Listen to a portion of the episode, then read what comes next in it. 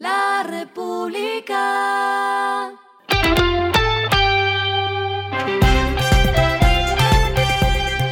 Al final de la jornada, esto es lo que debes saber sobre el comportamiento de los negocios, las finanzas y la economía.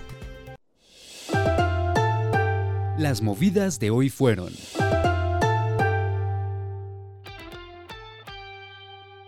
La compañía de exploración y producción de hidrocarburos Parex Research anunció que se vio obligada a detener sus operaciones petroleras en el departamento de Arauca, en los municipios de Tame y Saravena, por la situación de orden público que se vive en la zona. Sus actividades de producción, transporte, perforación, construcción y mantenimiento de pozos se verán afectados. Además, 600 puestos de trabajo, incluidos 430 de la comunidad local. El pasado 16 de enero, la compañía recibió amenazas del Frente de Guerra Oriental del ELN con respecto a sus operaciones en la región.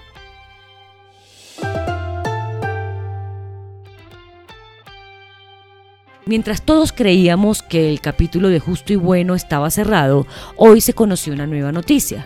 La Super Sociedades identificó y declaró a la sociedad extranjera Rev Group como matriz o controlante de mercadería SAS y de otras 17 compañías. La Super Sociedades impuso al grupo una multa de 200 millones de pesos por el incumplimiento del artículo 30 de la Ley 222 de 1995 sobre la obligatoriedad de inscripción en el registro mercantil.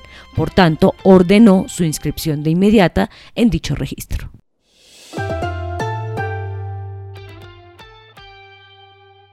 Los empresarios del comité de CDA dijeron que la ley de seguro obligatorio que se aprobó en el Congreso es inviable.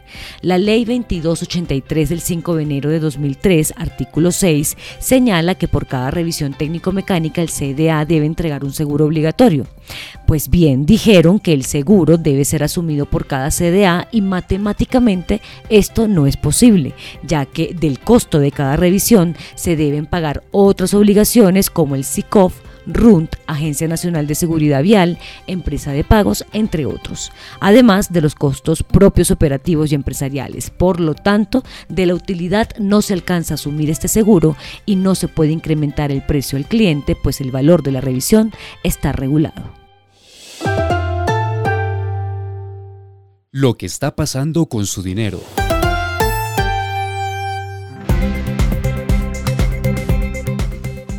El estudio Consumer Pulse de TransUnion, que midió el comportamiento de las finanzas de los colombianos, reveló una disminución en los ingresos de los hogares durante el último trimestre de 2022, especialmente por el aumento en el número de personas que perdieron su empleo en comparación con el tercer trimestre de ese año.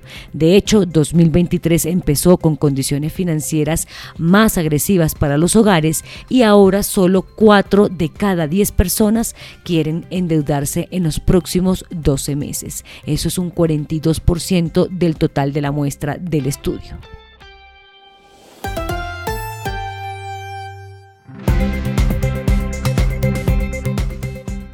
Los indicadores que debe tener en cuenta. El dólar cerró en 4.631,64 pesos, bajó 52,21 pesos. El euro cerró en 5.014,21 pesos, bajó 51,37 pesos. El petróleo se cotizó en 81,31 dólares el barril. La carga de café se vende a 1.750.000 pesos y en la bolsa se cotiza a 2,14 dólares. Lo clave en el día.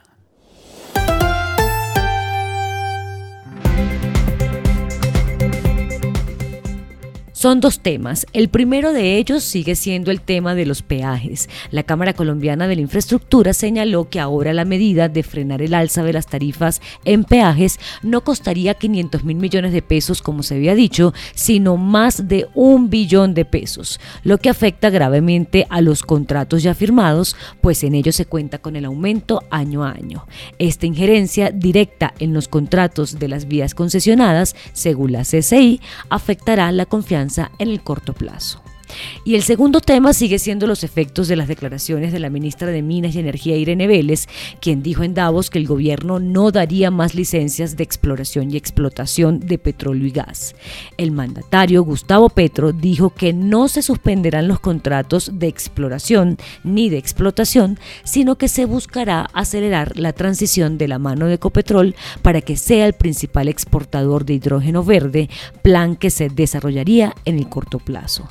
Según la ACP, el sector de los hidrocarburos genera inversiones de hasta 2.352 millones de dólares y genera 270 mil empleos y apenas emite solo 1% de los gases de efecto invernadero.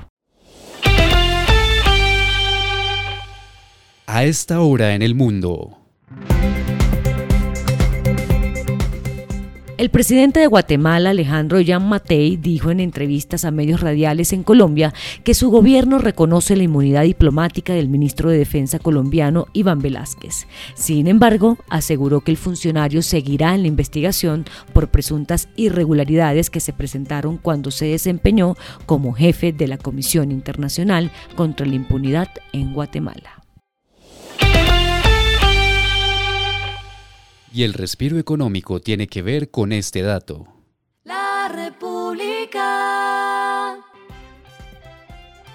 Tener un colchón de personas en las que poder confiar influye más en la salud y el bienestar que el éxito profesional o el dinero. Este es uno de los secretos para alcanzar la felicidad, según lo publicó The New York Times, basados en la tesis de Robert Waldinger, profesor de psiquiatría de la Escuela de Medicina de Harvard, el cuarto coordinador del estudio más longevo del mundo, pues comenzó a evaluar a las personas hace 80 años y ya han pasado más de 700. Ni ganar dinero, ni ser reconocido, ni tener una salud de hierro. Para prosperar en la vida y ser feliz hay que partir de una premisa misa antigua, mantener y cuidar las relaciones personales a largo plazo. La República.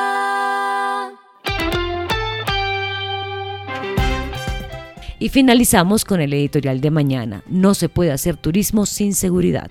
Si la bandera del gobierno es que el turismo reemplace el petróleo como motor de la economía, entre otras cosas, es imperativo que primero haya unos mínimos de orden público.